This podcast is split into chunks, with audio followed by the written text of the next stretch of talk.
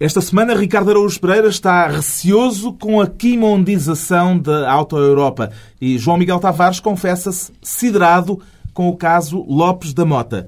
Está reunido o Governo Sombra esta semana sem o Pedro Mexia.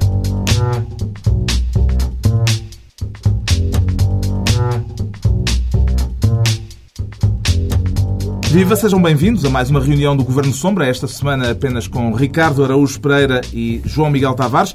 O Pedro Mexia não pode estar presente por razões compreensíveis, dadas as funções que exerce de diretor interino da Cinemateca Portuguesa. A Cinemateca que está de luto, como de resto está de luto o cinema português, pela morte de João Bernardo da Costa. Antes de irmos aos restantes temas da semana, evocamos aquele que, na opinião do cineasta João Botelho, transformou a Cinemateca Portuguesa na melhor cinemateca da Europa, João Bernardo da Costa, e que ensinou muita gente a ver cinema. Quero começar por este aspecto. João Miguel Tavares é também um dos que se dizem discípulos uh, na aprendizagem uh, do cinema Sim. de João Bernardo da Costa? Discípulo de Bernardo da Costa seria uma palavra um pouco forte, porque há muita gente na minha geração que depois também cresceu um, um pouco com uma certa visão, uh, em oposição a uma certa visão de cinema que o, que o Bernardo da Costa tinha. Isso por um lado. Mas por um lado é completamente verdade que ele tem para mim um papel absolutamente fundamental. E que papel é esse? E ainda mais curioso do que esse diz o João Botelho, porque essa evocação do João Botelho é, é muito de quem passou pela Cinemateca. Eu sou de Porto Alegre e só vim para Lisboa quando tinha 18 anos estudar. Uh, e, e, Portanto, é o João isso, Bernardo da Costa escrito. Porque eu, eu uh, quer dizer, havia na minha terrinha havia um, um cine-teatro Crisfal, uma coisa assim, mas, mas havia-se muito pouco cinema, né? ainda aprendi muita coisa até através da televisão, e, e, os, e, os, e os eh, textos do Bernardo da Costa eram uma espécie de, de, janela para um mundo de cinema que, de certa maneira, estava ainda muito distante de mim, mas qual era, era um genuíno prazer ler aquilo. Portanto, a minha, a minha relação com o Bernardo da Costa foi, em primeiro lugar, uma relação com a palavra escrita. E, e, e acho que foram muitos os filmes que eu vi através dos seus textos, uh, mais, e que, que depois vi posteriormente, evidentemente, ou no cinema, ou seja, em DVD. Mas essa é, é uma relação muito próxima e nesse aspecto é uma, é uma perda inestimável. Ou seja, eu acho que ele, ele pertence a uma geração de partiu-se a forma e já não há mais. Uh, e nesse aspecto não, não, não, e ele não deixa discípulos, uhum. uh, porque também já não há aquela maneira de ver cinema. O Ricardo Araújo Pereira é pelo lado cinemateca ou pelo lado de escrita que recorda Sim, é por esse mesmo lado. Sim, eu não, eu não sou um grande cinéfilo, é. Eu não sou um grande cinéfilo, mas... Hum, e, e, e, não é condição da qual tenho, na qual eu tenho particular orgulho, evidentemente, mas o momento em que eu tenho mais pena de ter uma, não ter uma boa relação com os filmes é quando leio uh, os livros do Bernardo da Costa, aqueles da Há uns livros da, da Siri Alvin que se chamam, o primeiro chama-se hum, Os Filmes da Minha Vida e os Meus Filmes da Vida, e depois há o segundo volume dos, dos Filmes da Minha Vida, e, e, e é, é, esse o momento em que eu, quando leio o Bernardo da Costa escrever sobre cinema, é esse o momento em que eu percebo o que é que estou a perder, basicamente, até porque ler o Bernardo da Costa sobre cinema é ler, ler sobre cinema, sobre poesia, sobre pintura sobre também, música, é. sobre pintura. Muito... O trabalho que ele fez é um trabalho absolutamente excepcional, e a, e a Cinemateca é um, um, um trabalho de, de exceção. Agora, retomamos, tanto quanto possível, dada a ausência do Pedro Mexia, a agenda normal desta semana, com o João Miguel Tavares a escolher desta vez eh, a pasta da Justiça, quer ser Ministro da Justiça por causa da situação da menina de 6 anos que depois de 4 anos a viver com uma família de acolhimento portuguesa em Barcelos foi entregue pela ordem judicial, por ordem judicial à família biológica e foi uhum. enviada uhum. para a Rússia. O que é que está errado neste processo, João Miguel Tavares? Oh, então, acho que está tudo, verdadeiramente. É quase o que é que está certo e é difícil encontrar. Isto hoje é só assuntos, assuntos cheios e tiros. Uh, eu, eu acompanhei também como editor, eh, no, no, era na altura editor do, no Diário Notícias de, de, Sociedade, acompanhei também muito perto o caso Esmeralda, então há aqui quase às vezes sensações de déjà vu, embora o caso seja um pouco diferente disto. E depois também uma pessoa quando tem filhos, eu acho que o Ricardo também sente isso, eu tenho uma miúda de 5 anos e ver aquela maneira como uma criança é entregue, quer dizer, é evidente que aquilo não pode estar bem, não pode estar uhum. certo, aquela berraria, aquele à frente das câmaras, aquilo é de... Eu não sou... Eu, eu só choro nos filmes, eu costumo brincar dizer só nos filmes é que choro, mas aquilo é de facto uma coisa de partir o E o que é que está mal aí? O, o que está mal aí é, é, Há várias coisas, mas uma, para mim, claríssima é a questão da demora da, da justiça. Né? É, quando se é grande e adulto, pode ser. A, a demora da justiça pode ser eh, injusta e, e, pode ser chata, mas quando se é uma criança, é, é uma coisa criminosa. E é isso que se passou no caso Esmeralda, que alguém teve quatro anos para depois finalmente o, o, tribunal ter chegado a uma conclusão. E mesmo aqui também é um caso em que já tinha sido decidido em abril de 2008 e espera-se mais de um ano para, para, para realmente a decisão ser cumprida. E tudo isto é uma coisa, quer dizer, é uma, é uma criança que cresce uh, e que, como qualquer pessoa que, que seja pai e que, que, veja crianças à sua volta... Dois terços da vida dela foram com aquela família. Exatamente. Claro. E, e, os terços que ela se lembra, quer dizer, uma, uma miúda que entra aos 17, aos 17 meses e que está até aos 6 anos é, quer dizer, e depois vêm aquelas as leis, é, aquela opção também um bocado às vezes com o lado biológico, embora aqui misture essa questão da família de acolhimento, isso também é um caso mais complicado. A família de acolhimento que não poderia ficar nunca com a guarda da criança, eh, com a paternidade da criança, terá havido aqui um equívoco. Sim, legalmente isso é assim. Agora, chegamos a um ponto em que eh, quem o Tribunal reconhece como pais não são as pessoas que a própria criança reconhece como pais. E isto é que é trágico, até porque eh, quer dizer, há, há, há, claramente duas perspectivas. Uh, há a perspectiva da criança que nunca estudou leis, provavelmente, e há a perspectiva daqueles outros senhores que, mesmo apesar de usarem camisas de dormir pretas muito grandes, continuam a gozar de, de uma certa credibilidade. E, e, eu não estou a dizer com isto que não devam tê-la. O problema é que o tempo uh, que passou, quer dizer, causou aqui uma ferida insanável. Quer dizer, era, era o que o João Miguel estava a dizer, eu também tenho uma filha com 5 anos e, e, imagino que se imagino o que é para uma criança que acredita que as pessoas com quem vive são os pais, de repente virem tirá-la e levarem-la para, para Lenin Negrado, uh, eu não sei para onde é que foi, mas é na Rússia. Uh, a, a 300 km de Moscou. Não sabe falar russo. Não fala palavras russo. Só fala português. Acredito que seja trágico. É, é a mesma questão da. E mesmo a questão da. Coloca-se a questão das famílias de acolhimento, não é? Porque as, as, famílias de acolhimento, como muita coisa em Portugal, nasce de uma boa intenção, que é de tentar que uma criança muito pequena seja criada num, num ambiente o mais familiar possível e não naquela impessoalidade das instituições. Mas se depois se é para ficar quatro anos numa família de acolhimento, ninguém consegue explicar àquela, àquela criança. Eles não são bem os teus pais. Eles são os teus pais de acolhimento. À face da lei. Claro. À face da lei, não, não são os teus pais. E a própria família de acolhimento, evidentemente, que está a criar uma criança até aos quatro anos, de repente encontra-se numa situação em que, evidentemente, não quer deixar deixar a criança. O João Miguel Tavares fica então Ministro da Justiça por esta semana. O Pedro Mexia tinha escolhido para si próprio o cargo de Ministro dos Assuntos Parlamentares. Vale a pena pegar uh, brevemente no tema que motivou a escolha dele, a grande agitação política que se vive nesta altura na Grã-Bretanha e que já levou à admissão do Presidente do Parlamento Britânico. Tudo começou com a revelação na imprensa de um escândalo envolvendo deputados, tanto trabalhistas como conservadores, aqui há dos dois lados da barricada. Resumindo, descobriu-se que um grupo de parlamentares, tanto quanto tenho ideia, são 18 parlamentares britânicos, que apresentaram faturas eh, e que foram reembolsados pelos dinheiros públicos por serviços muito pouco públicos, bastante pessoais até, coisas para o lar, como trabalhos de jardinagem, de renovação de interiores, de decoração da casa.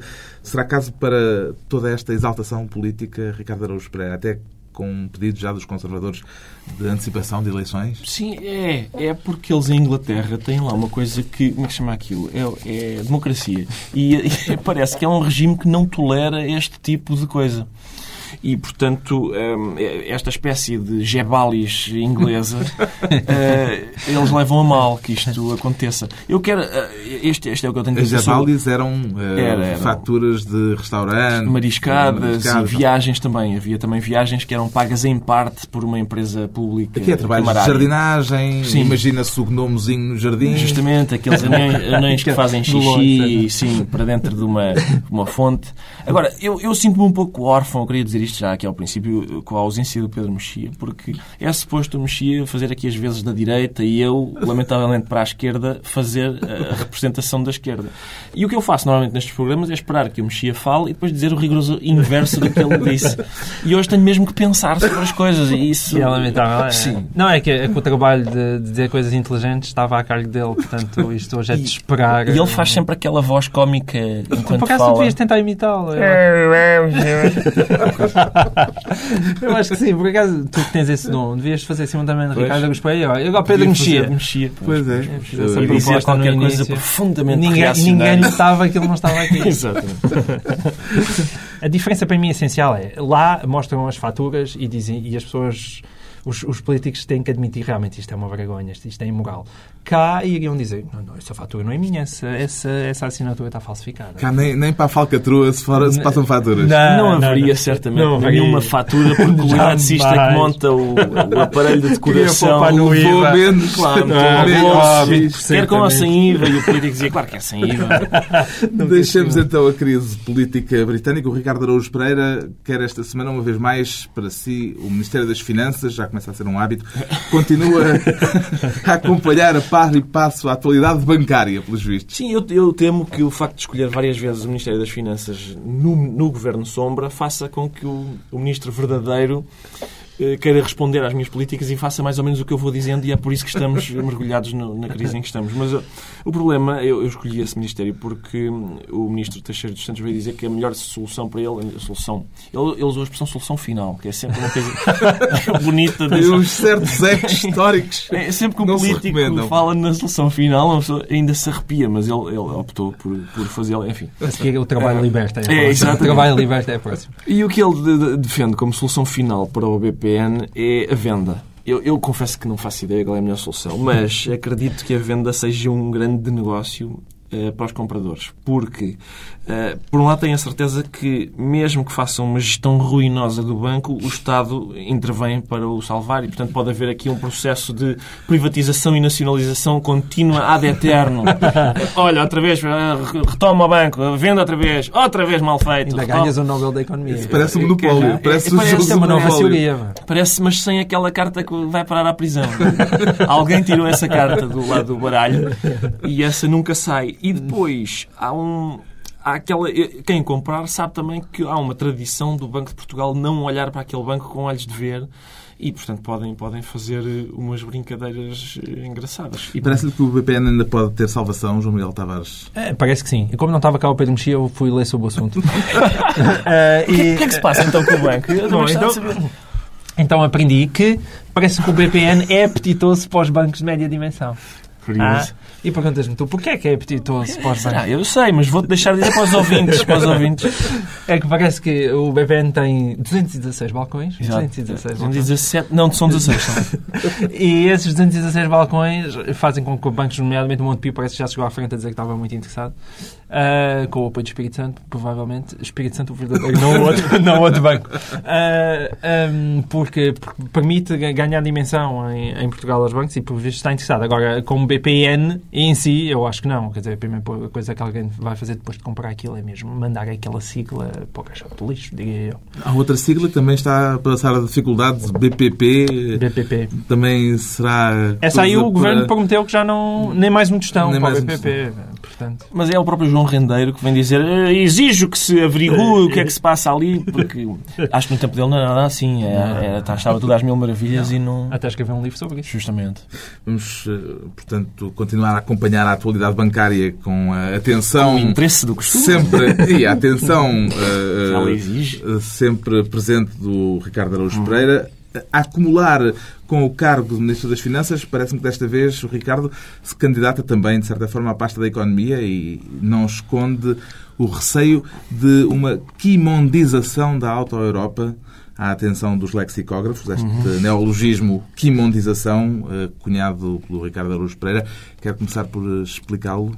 Ricardo? Posso, sim. Um, substantivo feminino. Uhum. Um, Diz-se da fábrica ou empresa em cujo futuro o Ministro da Economia está confiante. Pronto. É, é a definição de já, já ajudou o lexicógrafo? Sim, sim eu uh, espero que os senhores da Academia das Ciências uhum. estejam com, com o canhänho na Sim, mão. com o canhão na mão a apontar isto. É, é sempre um sinal de preocupação. Isto, o Manuel Pinho disse ontem que o, o, estava confiante no futuro da, da Auto Europa e eu tremi, evidentemente. São mais de 3 mil trabalhadores que, que provavelmente ainda se lembram de que ele também estava confiante no futuro da, da Quimonda e, e por isso ficam com o emprego, o emprego em, em risco. Agora, parece haver também aqui, há lá problemas entre, entre os trabalhadores e a administração da Quimonda. Há um problema que, segundo aquilo que a comunicação social revelou, enfim, é mais ou menos indefensável da parte da administração, quer dizer, são, envolve trabalho ao sábado, não remunerado, não, não. Como, como horas extraordinárias, e portanto há aqui uma espécie... Ah, a costela de esquerda. Não, mas é só porque há uma... Estás a brincar não, comigo. Não, não, há uma espécie, há uma então, tendência, é há uma tendência atual das empresas para, espera, isto com a crise... O problema é que as empresas querem, em recessão, continuar a crescer como se não houvesse recessão. E, portanto, yeah, tem que ser à custa de alguém que isso é feito. Ah, e eles pá, escolheram muito bem. João Miguel, então qual é a. Não, é que ainda, por, ainda por cima, porque ela tem a Europa, aliás, como outras, como a TAP, por exemplo, uh, durante muito tempo viveu num aparente. Quer dizer, é apresentado como uma relação modelo entre patrões e trabalhadores. Hum. E, e eu, eu, percebo, segundo os números, não é, que suponho que sejam verdadeiros, fala-se que a Alta Europa neste momento está com 43% da, da sua elaboração normal, portanto está abaixo de metade. Aquilo que a administração vem propor, aparentemente, quer dizer, é, é, é que não seja pago os, os, sábados, de facto, como horas, como trabalho suplementar, não é? Não ser pago o sábado, toma lá, é não ser pago dois sábados ao sábado como trabalho suplementar e a quem e às pessoas que têm aquilo que é uma bolsa negativa de tempo, ou seja, que eh, supostamente estão devedor, estão, a, eh, a casa tem direito a ter horas sobre elas por causa de, das questões de, de dispensa devido ao, ao, à fraca produção a mim custa-me um bocadinho hum, que isso não seja compreensível. Evidentemente que eu não estou dentro da, da Alta Europa a saber quais são os detalhes todos da, a partir da é mas, que... mas os sindicatos em Portugal a mim faz-me realmente. Eu uma vez disse isto aqui, sim, dava uma boa tese de doutoramento em economia, que é que eu acho que os sindicatos em Portugal têm sempre um problema, que é entre premiar um trabalhador competente ou proteger um trabalhador incompetente, eh, a opção geralmente vai ser para, para proteger um trabalhador incompetente. O que se ganha com isto é que, evidentemente, os 250 precários que lá estão são os primeiros sempre a ser atirados borda fora e depois ficam lá as pessoas que estão no quadro, com todas as regalias, vão engordando e todo esse trabalho um bocadinho mais precário, deusinho, desemprego. Eu, eu pedia que, se fosse possível que a TSF mandasse vir um exorcista para tirar o espírito do Pedro Mexia de dentro do João Miguel Tavares. Porque este raciocínio também pode ser aplicado sempre, enfim, ao João Miguel Tavares, que é a partir Pá, ele prefere João Miguel Tavares, falando de mim próprio na terceira pessoa, nunca ganho nada mais porque está a trabalhar aos sábados. Está bem, mas João Miguel ah, Tavares sabe que é jornalista e sabe onde é que se meteu. Agora, uh, O Miguel Tavares também, também prefere olhar para um trabalhador mais como um madraço que, que prefere estar pendurado no sindicato não, do que como pá. um tipo que tem os seus direitos mesmo Não, não, mas entre o, entre o bárbaro do, do Valdoave que anda a apalpar as funcionárias e um... E um Isso é bárbaro, olá! e Tenho um, que ver o meu comportamento. e, um, e um patrão que também anda a tentar uh, ser honesto e esforçar-se e pôr uma empresa de pé, eu acho que às vezes convém também traçar alguma distinção. A partir de que ponto é que se passa da flexibilização à exploração, eh, usando um termo clássico do discurso sindical? Bem, mas essa, essa, é verdadeiramente a questão, não é? Eu estou mais do lado da. da... Ah, estás. Estou mais do lado que tu é que és o. Ah, mas. Pronto, foi o porta-voz da Auto Europa. A minha experiência, porque eu também, eh, de certa maneira, sou patrão, não é? Por causa ah, disso, não é? Eu sou patrão, não sou acionista de uma pequena empresa. E, portanto, e, e conheço, sou na comunicação social, quer dizer, é o meio onde eu vivi, de um modo geral sempre tive mais pena dos patrões do que dos empregados. Este teu, eu, tu não tens um Volkswagen? e foi é gratuito, não foi? Foi gratuito. o Chaga, ainda por cima, é o que é fabricado na Europa. Eu sabia. Neste ambiente com o desemprego nós no dia surgiram denúncias de que o Instituto de Emprego teria apagado dos fecheiros o nome de 15 mil desempregados. O Governo veio dizer de imediato que houve de facto um problema informático, mas que foi resolvido ao fim de dois dias. Este assunto merecia o vigor político com que a oposição denunciou Ricardo Araújo Pereira? No meu entender, não. Eu gosto do método de apagar uh, desempregados. Uh, há muita gente que se, economistas e gente que andou a estudar economia, a tentar debater qual é a melhor solução para o problema do desemprego e afinal basta uma borrachinha. Delete no computador várias vezes e apagaram, acho que foram 15 mil de, desempregados apagados. Ah, eu, eu, tenho outros métodos informáticos para resolver. Por exemplo, naturalizar todos os desempregados cidadãos espanhóis. Uh, é uma hipótese. Baixa muito o nosso desemprego e aumenta o dos espanhóis. É além disso, é uma medida patriótica, porque prejudica os espanhóis. E, e, enfim, é, é... João Miguel Tavares. A única questão é se aquilo foi mesmo um azar, não é? Que nós em Portugal nunca sabemos bem o limite entre a falta de jeito e uh, aquilo que é realmente propositado. É só mesmo por isso, aliás, o, o professor Cavaco Silva tem chamado a atenção para as estatísticas nacionais e que aquilo pode haver para ali pequenas algarbices. Uh, admito que sim, mas não faço ideia. O Ricardo Araújo Pereira está, portanto, preocupado com a situação na Auto-Europa e com a situação do emprego. Daqui a pouco debatemos a posição de equilíbrio encontrada por Manuel Alegre para ficar simultaneamente dentro e fora, dentro do PS, mas fora do Parlamento. Vamos também olhar o debate em torno da educação sexual nas escolas com a distribuição gratuita de preservativos, um debate apimentado pela gravação clandestina de uma aula supostamente de história em Espinho. Os ouvintes que queiram eh, intervir podem fazê-lo no blog governosombra.tsf.pt. Antes registramos o espanto do João Miguel Tavares, siderado com o caso Lopes da Mota, que teve um desenvolvimento esta semana, enquanto não chega o processo disciplinar e com o procurador de Pedra e Cal no cargo de presidente do Eurojust ou Eurojust. Eh, depende dos gostos. O Procurador-Geral da República fez saber em comunicado que o caso Freeport já não passa pelo dito Eurojust. O que é que no meio disto tudo o deixa siderado, João Miguel Tavares. Não, e o Eurojust diz que não, não, fomos nós que saímos eh, do caso Freeport antes do... E não foi no de... dia 3, como diz o Procurador, foi no não, dia foi 23, diz o Eurojust. É que tu disseste bem que há novos desenvolvimentos, mas é que a gente nem os desenvolvimentos percebe. É, isto é uma tal atrapalhada. Mas quer dizer, o que eu acho extraordinário é que mesmo como conceito, ainda que aquilo se tenha passado, como o Procurador-Geral da República está a dizer, portanto, há, uma há, há um presidente de uma instituição um, o presidente tem um comportamento duvidoso. Então o que é que se faz? Deixa-se de se trabalhar com a instituição. Isso é uma coisa extraordinária. Podemos aplicá-lo às outras coisas. Até imaginem uh, Portugal. Portanto, o Primeiro-Ministro imagina que se de repente descobre que ele realmente tem um comportamento duvidoso. Então, não, deixamos lá o, o Primeiro-Ministro e deixamos de trabalhar com o Governo. É, é, isto é tudo um absurdo, aquilo é tudo completamente insustentável e a justiça portuguesa está a chegar a um ponto de descredibilização que é mesmo aquela coisa que cada vez que se bate no fundo parece que o fundo baixa. O Procurador Lopes da Mata devia ter-se demitido, Ricardo Araújo Pereira? Depende muito, Carlos, depende muito. Em Inglaterra, sim. Cá, não. Um, segundo o PS, mais precisamente Vital Moreira, sim. Segundo o PS, mais precisamente Alberto Martins, não. Um, acho, acho sinceramente melhor esta solução de que Tudo é continua é à frente do organismo, mas o organismo deixa de servir. Parece um daqueles desenhos do Escher em que as escadas todas não vão dar a lado nenhum. Onde é que está o Presidente? Está ali, mas não, não serve. Mas porquê? Por causa do organismo. Não, é a, a, Justiça supostamente tem aquela venda nos olhos para dizer que é independente, mas em Portugal é vesga mesmo. É não ver um palmo à frente do nariz.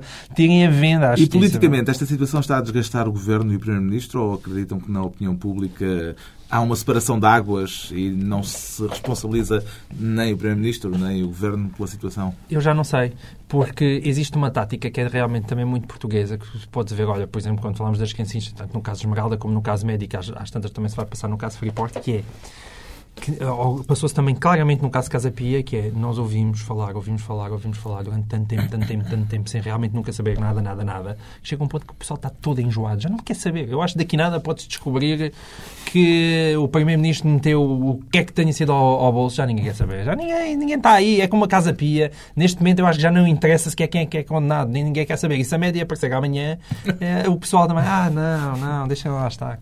É, é, é este, que é uma coisa terrível para o país, mas é este tipo em que as coisas são tão espezinhadas, é tudo tão batido, mas ao mesmo tempo fica tudo num tal pântano que, bom, o caso Lopes da Mota está para durar, o caso Freeport ainda mais. Antes dele ser resolvido, muito provavelmente teremos eleições gerais, uh, esperemos que apenas umas. Uh, e pela primeira vez desde o 25 de Abril, Manuel Alegre não será deputado na próxima legislatura, embora tenha posto de parte a tentação de uh, formar um novo partido.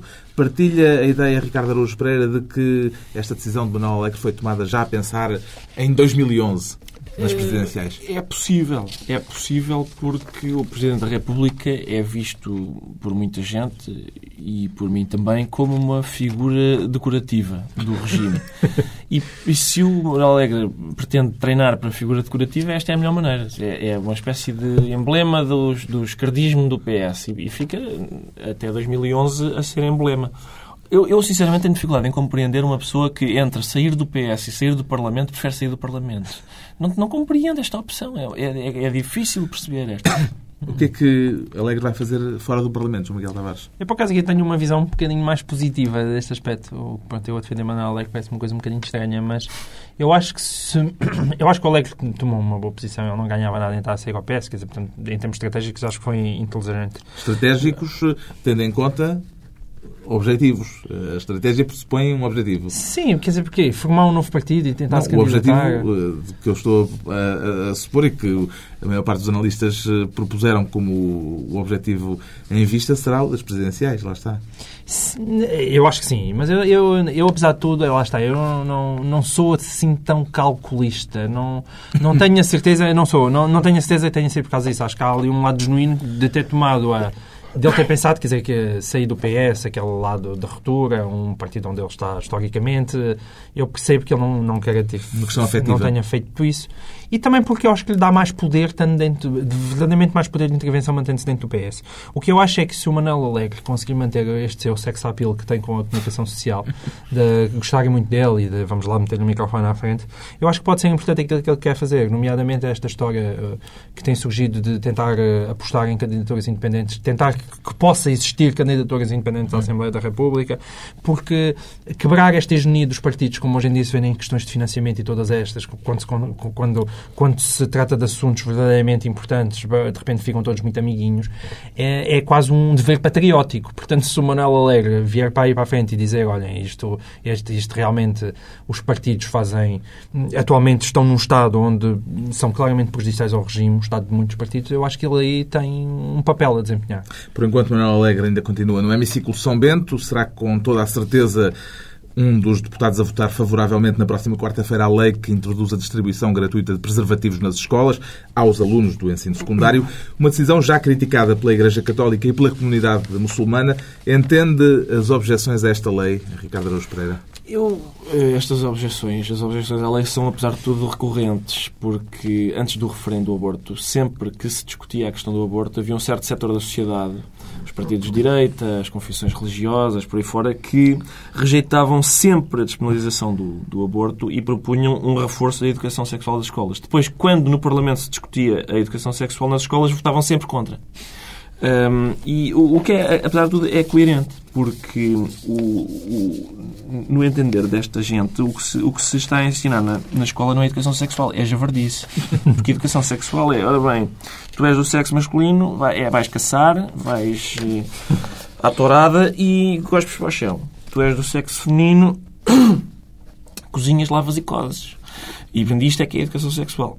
Agora, mesmo coisas que metem eh, preservativos, coisas que têm de facto uma eficácia eh, é pá, mas tu vês a diferença entre educação sexual e distribuição de preservativos. Não, não tem que ser uma coisa junto à outra. Achas não. que um das aulas, das aulas e no final também os bónus. Aqui os... Não, mas, mas, ve, mas vejo a educação sexual como mesmo ensinar coisas mesmo a sério sobre sexo. Eu vejo que isso como uma necessidade. E a distribuição de preservativos não, não, não é nada repugnante. Não, a minha questão aqui é, eu tenho as maiores dúvidas sobre a distribuição de, de preservativos nas escolas. Não tenho absolutamente nada contra a educação sexual. Acho que se deve educar muitas criancinhas e dar todas as aulas e mais algumas.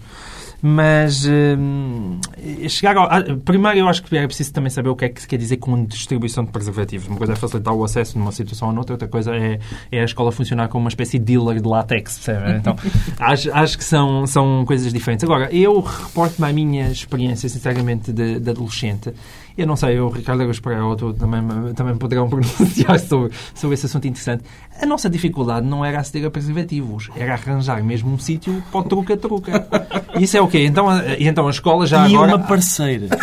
e uma parceira, sim. Isso, isso é verdade, era mais complicado. Eu não sei onde é, que, onde é que se passa a vida sexual dos adolescentes, mas que eles a têm, têm. E há, e há raparigas que... Uh, talvez não seja por falta de preservativos, mas por falta de conhecimentos sobre aquilo que, para que eles servem, uh, engravidam. E isso é uma se isso, se isso uh, parar ou uh, esmorecer, eu acho que já não é mau. Com este debate a decorrer, surgiu o caso da escola de Espinho, onde uma professora de História, entretanto suspensa, falava aos alunos de 12 e 13 anos nestes termos. Já agora podem colocar quando é que perderam a virgindade também, que é os pais depois ficarem interesse público. A professora de História que animou o país na última semana numa gravação clandestina de uma das alunas. O que é que tem a dizer a isto, Ricardo Araújo Pereira? Eu, okay, não é para responder à senhora. Não, não e ainda bem. Era o que eu, eu ia começar por aí porque eu, eu, não era um mau aluno. Quer dizer, era um aluno razoavelmente competente, sabia mais ou menos a matéria e tal. Agora, se as perguntas na escola hoje são estas, de quando é que perderam a virgindade, esta é coisa que a mim aconteceu há, há cerca de três ou quatro semanas. Só. Se uma professora do ensino básico me tivesse perguntado quando é que perdeu a virgindade, eu tinha negativa nesse teste, porque não, não era capaz de responder.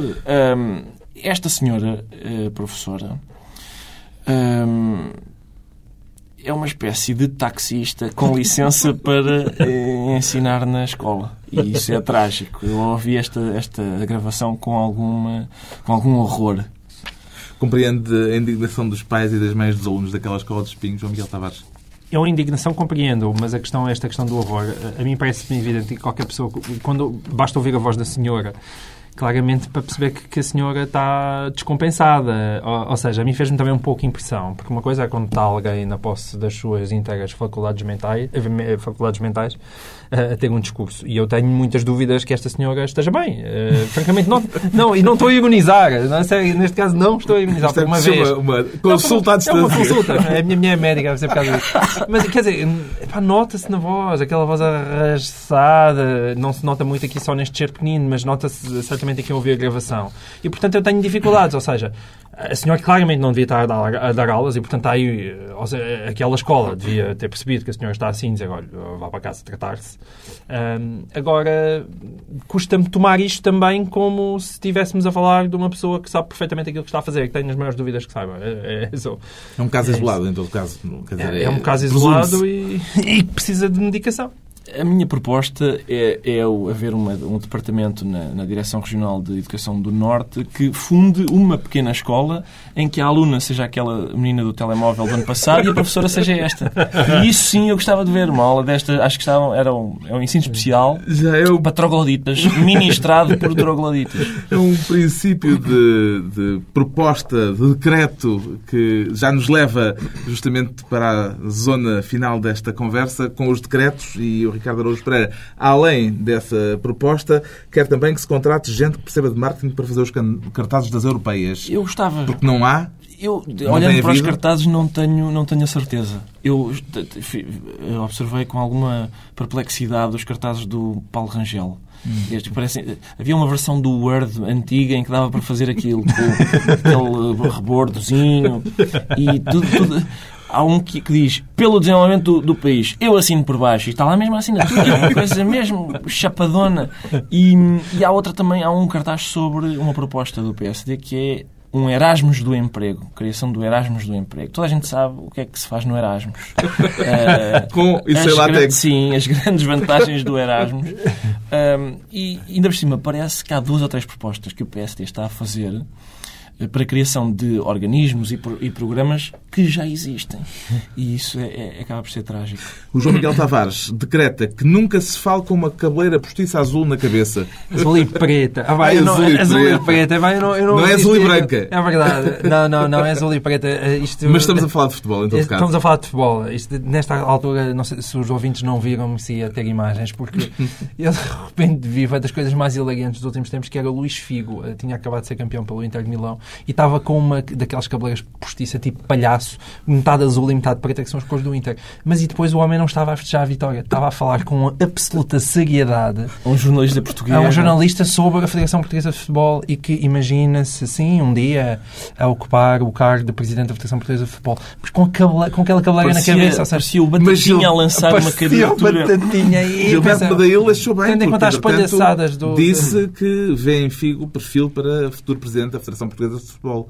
Com a cabeleira, será? Eh, pois não, eu não sei. É, é, apesar de tudo, mesmo com a cabeleira azul e, e, e preta, eu não sei. Não é azul e branca. Não é, sim, não é. Ah, mesmo com a cabeleira azul e preta, eu não sei se o Figo, com uma cabeleira daquelas, a falar como presidente da Federação, eh, teria menos credibilidade do que os atuais dirigentes da. Não sei. Tenho... Sim, mas para quem, para quem, quer afastar as palhaçadas disto. Não, concluída mais uma reunião, já, já dois oito dias, está a acabar. Vamos lá, isto mais vale, se calhar, dividimos o dinheiro por dois e mandamos a Pedro mexer embora. Não correu mal. Dias à mesma hora, já com a equipa ministerial de novo completa, regressa o Governo é Sombra. O hoje ausente Pedro Mexia, João Miguel Tavares e Ricardo Araújo Pereira.